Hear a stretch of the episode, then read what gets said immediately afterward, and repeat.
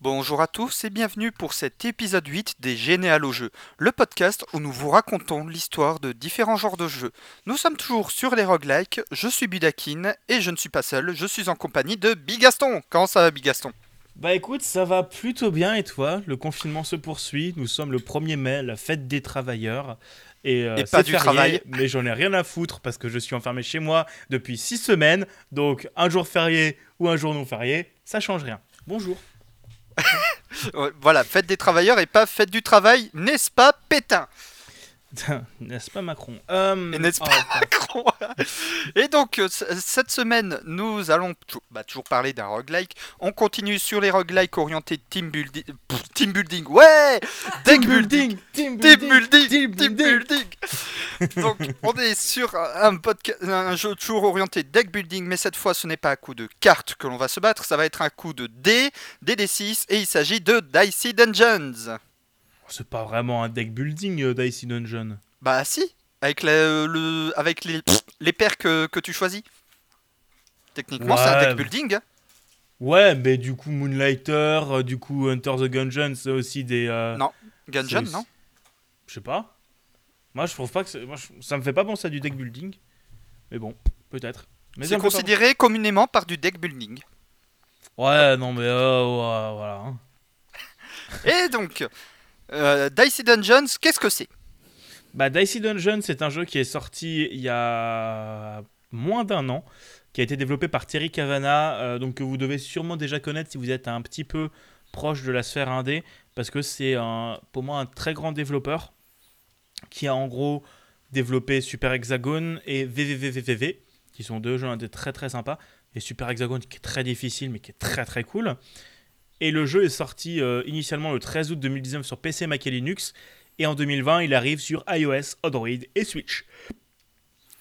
Voilà, et donc, comme on le disait, c'est un. Euh, ici, les combats se font pas à coup de cartes comme Slay the Spire, dont nous vous avons parlé la semaine dernière. Ici, c'est à coup de dés. Alors, Alors, les rôlistes du fond qui nous écoutez, posez vos sacs de dés. Ce sont des D6. Pas des D20, pas des D100, pas des D10, pas des D8, pas des D4, pas des D12. Des D6. Et c'est déjà suffisamment compliqué avec des D6. Voilà. Et ici, comme on le disait, euh, il y a un système de deck building. Y a, en fait, il y a un système de classe de perso. Il y a 6 persos jouables en tout, si ma mémoire est bonne. Ouais, je crois que c'est ça. le guerrier, le voleur, le robot, l'inventrice ou inventeuse. La sorcière et le fou. Voilà. Euh, chaque perso ayant son, ses propres compétences en fait en fait. Et euh, du coup, on doit faire un petit peu notre sélection de compétences qu'on gagne au fur et à mesure de notre partie, d'où la notion de deck building. Selon euh, selon un petit truc de un petit rectangle de 6 slots, certaines compétences peuvent prendre un slot, d'autres en prendront deux. Certaines peuvent être améliorées pour prendre un slot au lieu de deux, des trucs comme ça. D'où la notion de deck building dont je parlais tout à l'heure et pas de team building. Donc, tout simplement. Hmm et en, gros, toutes ces compétences, ça va être des choses que vous allez ramasser, donc soit en montant de niveau ou en lootant sur des monstres, soit en explorant le donjon, parce qu'une mécanique principale et l'histoire du jeu, c'est que vous allez avoir un donjon à explorer. Oh, comme c'est innovant pour un roguelike, euh, vous allez avoir un donjon à explorer, des combats à faire, et en fait, parmi ce donjon, euh, chaque étage sera composé de quelques monstres, et en gros, parmi, ces, parmi ce donjon, il y aura parfois des coffres dans lesquels vous pourrez trouver de l'équipement ou, ou des shops dans lesquels vous pourrez en acheter. Et aussi des. Et sachant qu'il y a deux types de, magasins d'ailleurs. Il y a ceux où on peut acheter des sorts contre des pièces d'or qu'on gagne en butant des monstres. Et des magasins où en fait on fait des échanges. Du genre, euh, ouais, si tu me files, euh, si tu me files une, une telle compétence de soin, je vais te filer telle compétence d'attaque. Ce qui reste quand même aussi une mécanique assez sympathique parce que si c'est une compétence que vous n'utilisez pas et que derrière il vous propose une compétence qui vous intéresse bien, ah bah faites-vous plaisir Bah oui, faites-vous zizir. Mais euh, sachant qu'il y a un truc aussi qui, euh, qui est à prendre en compte, c'est que chaque compétence, en gros, euh, bah du coup je vais passer au gameplay, je pense. Ouais. Bah en gros, le principe du jeu, c'est que vous, tout va être basé sur les dés. Chaque personnage, le guerrier, c'est le plus simple. Tu lances un certain nombre de dés et ça marche. Donc je vais me baser sur le gameplay du, guerrier pour expliquer. En gros, vous allez lancer euh, de base 2 dés, je crois. Euh, du coup, c'est des D6. Donc des dés à 6 faces, les dés un peu classiques. que vous avez dans un peu tous les jeux de société. Et en gros, euh, chaque compétence va pouvoir s'activer d'une certaine manière. Certaines compétences, c'est juste tu mets un dé dedans. Certaines autres compétences, ça va être il faut un chiffre pair, il faut un nombre impair, il faut un 6, il faut un 5, il faut un nombre euh, supérieur à 6, il faut un nombre supérieur à machin. Tu as des compétences qui te disent, bah, quel que soit le dé que tu me balances dedans, ça fait ça. Il y en a un autre qui me dit, oh, tu fais autant de dégâts que le dé, des trucs comme ça. C'est très très varié, mais très très clair et très très bien expliqué. Voilà, il y a aussi des compétences, par exemple, euh, pair, je fais du dégât, impair, je te mets un shield. Oui. Il y, a, il y a toutes ces histoires de compétences là et qui sont vachement bien. Il y a aussi des compétences euh, qui vont permettre de dupliquer un dé, de casser un dé en deux, d'ajouter des. D'ajouter un, un dé, des trucs comme ça. Et c'est Voilà. très, très, très très efficace, c'est très très cool. Doubler, un, doubler la valeur d'un dé aussi. Donc, résultat, tu lui donnes un 6, bah, il te file 2 d6, vu que ça, veut pas, enfin, ça te file 2 6, du coup. Oui. Vu qu'un dé peut pas, peut pas aller plus haut que 6, ce qui, quand même, euh, peut être assez sympa. Alors, comme on le disait, chaque euh, classe va avoir ses spécificités. Le guerrier, c'est vraiment le perso euh, bête et méchant, euh, super simple. Pour l'instant, moi, je- mon petit chouchou, c'est le robot. Où lui, en fait, euh, il va avoir une jauge qui va aller jusqu'à 11 de base, je crois.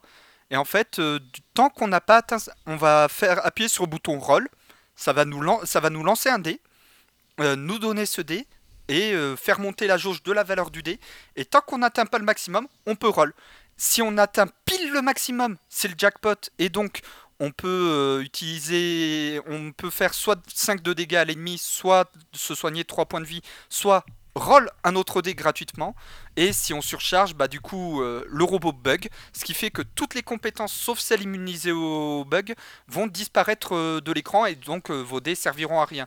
Donc c'est un peu du qui tout double et c'est ça lui donne un petit gameplay assez sympa parce que qu'est-ce qui pourrait être sympa dans un jeu basé beaucoup sur les jets de dés Bah encore plus d'aléatoire Bah vas-y, go Mais sachant qu'aussi un truc à dire, c'est que là où je respecte énormément Thierry Cavana, c'est qu'il a réussi à faire vraiment un gameplay différent, mais avec un gameplay de base le même. Ouais. C'est vraiment le guerrier, c'est basique, mais en gros, vous avez- je vais pas vous les spoiler parce que c'est très intéressant de découvrir leur gameplay. Mais disons que t'en auras. Pardon. T'en auras certains où le gameplay ce sera. euh, bah, t'as le robot, t'as aussi, euh, t'as aussi certains où le gameplay sera vraiment encore plus du deck building où tu devras vraiment créer ton deck, créer comment tu veux faire, etc. etc. Et les manières de faire des dégâts seront pas les mêmes en fonction des personnages. Et quelque chose à dire en plus aussi important, c'est que même les malus et bonus que vont vous filer vos adversaires sont liés au dé. En fait, par exemple, le malus aveuglé, donc c'est quand la- l'adversaire vous aveugle un dé, c'est qu'en gros, vous ne voyez pas la valeur de ce dé, tout simplement. Il y a aussi le principe de gelé. Si tu as 3 dés gelés, tes 3 premiers dés, enfin tes 3 dés les plus gros seront définis à 1. En fait, si tu rolls 6, 6, 6, tu auras 1, 1, 1. Où il y a aussi euh, paralysé, ça te supprime un dé, et enflammé. euh, Ouais. Enflammé, en gros, il faut que tu. Non, paralysé, c'est ça te désactive une capacité, et en gros, il faut mettre un dé d'abord pour réactiver la capacité. Mm. Et il y a enflammé, si jamais tu es enflammé, tu dois payer un ou deux dégâts euh, pour pouvoir jouer le dé. Euh, C'est deux dégâts. Deux dégâts, voilà. Et donc même Et au a- travers du système de, même au travers de ce système-là, euh, les dés sont au centre du jeu. Et il y a aussi affaibli qui va affaiblir une de vos compétences et malédiction qui va faire qu'une de vos compétences, vous ne savez pas la- laquelle. Vous ne pourrez pas l'activer dans ce tour et quand vous, vous le saurez, bah, justement en essayant d'activer les compétences, et il y en a une, ça fera disparaître la compétence et votre dé, hum, et ça vous aurez un crâne qui apparaîtra à l'écran et ça vous indiquera, bah, en fait c'était cette compétence-là qui était maudite. C'est pas 50% de chance une fois la compétence maudite? Je crois que c'est Euh, bah à chaque fois que j'ai eu malédiction, ça m'avait maudit une compétence. C'était, euh, ça avait fait qu'une, que sur une seule compétence. Oui, ça par fait tour. sur une. Ouais, je sais plus. Et à chaque fois, ça me l'avait fait. Donc, euh, D'après ce que je me souvenais, c'est. En gros, c'est quand tu actives une compétence, t'as 50% de chance que ça merde, quoi qu'il arrive, quelle que soit la compétence. ok. Je crois que c'est un délire comme ça. Mais en gros, voilà. Et en plus, euh, truc à ajouter dans le gameplay, c'est que là, on a parlé des gameplays de base. Mais en fait, par perso, il y a six aventures Ouais. qui vont se débloquer au fur et à mesure. Et ces six aventures, à chaque fois, elles auront une princi- un principe de gameplay différent. Voilà. Donc, par exemple, le voleur, bah, vous l'avez deviné, vous, vous êtes basiquement un rogue, quoi. Bon, on vous spoilera pas trop au niveau des compétences, euh, parce que c'est quand même mieux de le découvrir par soi-même, comme le disait Big Gaston. En plus, le jeu il est pas cher. euh, sur Humble, si vous êtes abonné au Choice, vous l'avez à 10 euros. Ça va Oui, le jeu il est vraiment pas cher. Il vaut vraiment le coup. Et sinon, vous pouvez aussi l'acheter sur Itch.io, euh, où je crois que vous aurez la version Itch.io et Nuclear Steam en plus. C'est là-dessus que je l'avais acheté. Ah, moi je l'avais pris sur Humble. Comme d'hab.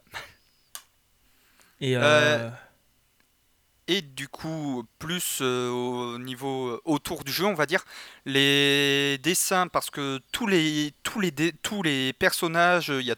C'est vraiment dessiné. C'est pas de la 3D ou quoi, c'est vraiment du dessin. Ça a été dessiné par Marlowe Dobb, qui est organisatrice des Pig Squad et travaille hum, actuellement sur Floppy Night.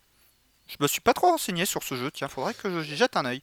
Bah, en gros, pour, euh, pour euh, éclaircir, Pig Squad, d'après ce que j'en sais, c'est euh, un rendez-vous de développeurs indé à euh, Indiana, je sais plus où c'est, mais une ville aux États-Unis.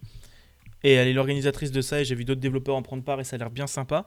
Et Floppy Disk, Floppy Night, pardon, c'est un jeu tout en, tout en dessin avec le même style graphique que, du coup que Dungeon, Dicey. et qui est très beau comme style graphique, je le précise. Pardon, j'étais j'étais boosté avant, mais là j'ai un coup de barre. Et en gros, le principe, c'est que je crois que c'est un. euh, comment ça s'appelle Un. Putain. Fire Emblem-like ou Advance War-like, un délire dans le genre, un jeu de strat. Hmm. Voilà. Et après, niveau musique, euh, l'OST vient de la fantastique Chipzel. Euh, donc Chipzel que vous avez sûrement déjà entendu sur Super Hexagone, qui a aussi travaillé sur des remixes de Crypt of the Necrodancer, et qui fait de la chiptune, mais de la chiptune magnifique.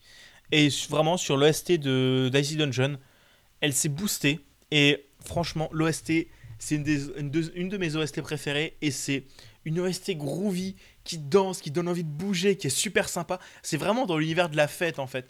Et quelle que soit la musique, t'as toujours cette petite dose de peps et avec le petit saxophone derrière qui, qui fait zizir. Voilà, pour ceux qui ne connaissent pas Chipzel, elle a également travaillé avec Terry Cavana sur euh, Super Hexagone, qui, donc euh, un truc très orienté chiptune qui franchement envoie du bois. Euh, elle a composé pas mal d'autres euh, OST de mémoire. Je vais jeter un œil sur son bandcamp pendant que Big Gaston vous parlera de- du scénar. Parce que oui, elle a un bandcamp, donc déjà allez jeter une oreille à son bandcamp, franchement, vous y trouverez de l'excellente musique. Et c'est une excellente actrice. Actrice? Britannique de surcroît. C'est une actrice Une actrice. Compositrice. Je suis Ouais, fatigué moi aussi. T'es en train de nous dire tout. Mais elle travaille, Besoin de plus de Monster. elle travaille aussi avec des, des Game Boy directement, je crois.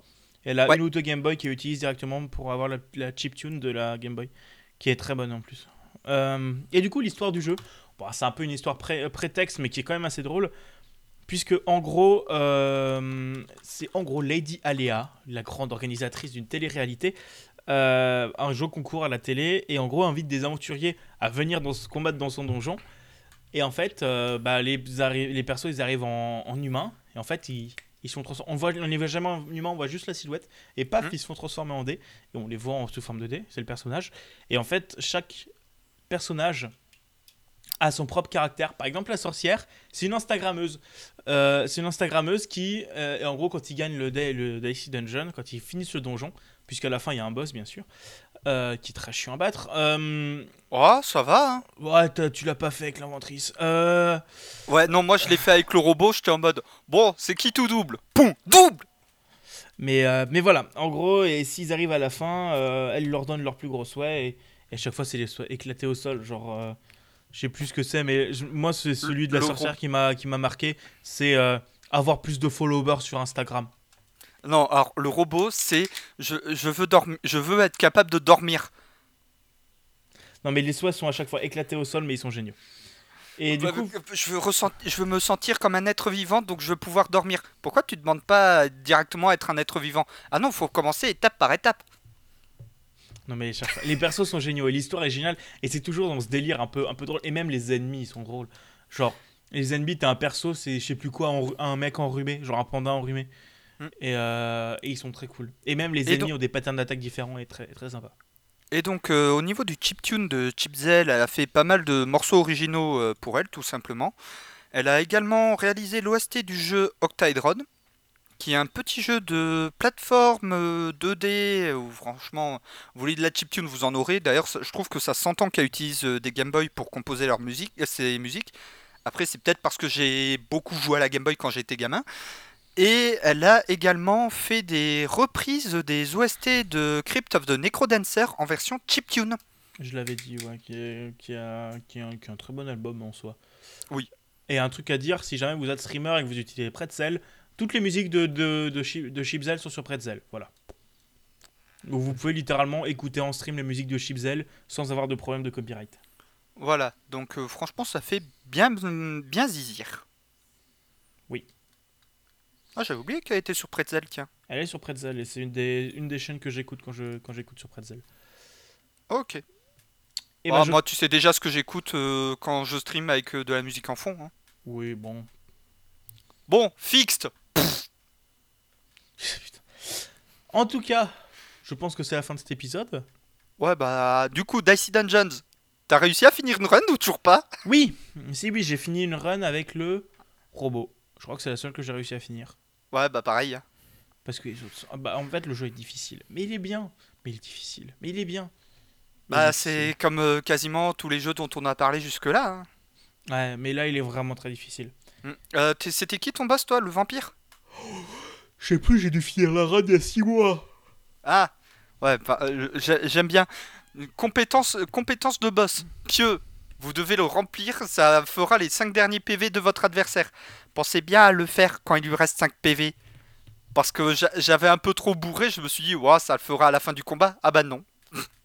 donc je suis en, donc, je suis en mode, putain, je dois rebourrer 40 points dedans. Euh Je sais même pas Ouais. comment j'ai tenu. Rip. J'ai tenu, je m'en fous, j'ai fini ma run. Bah, bravo, Nils.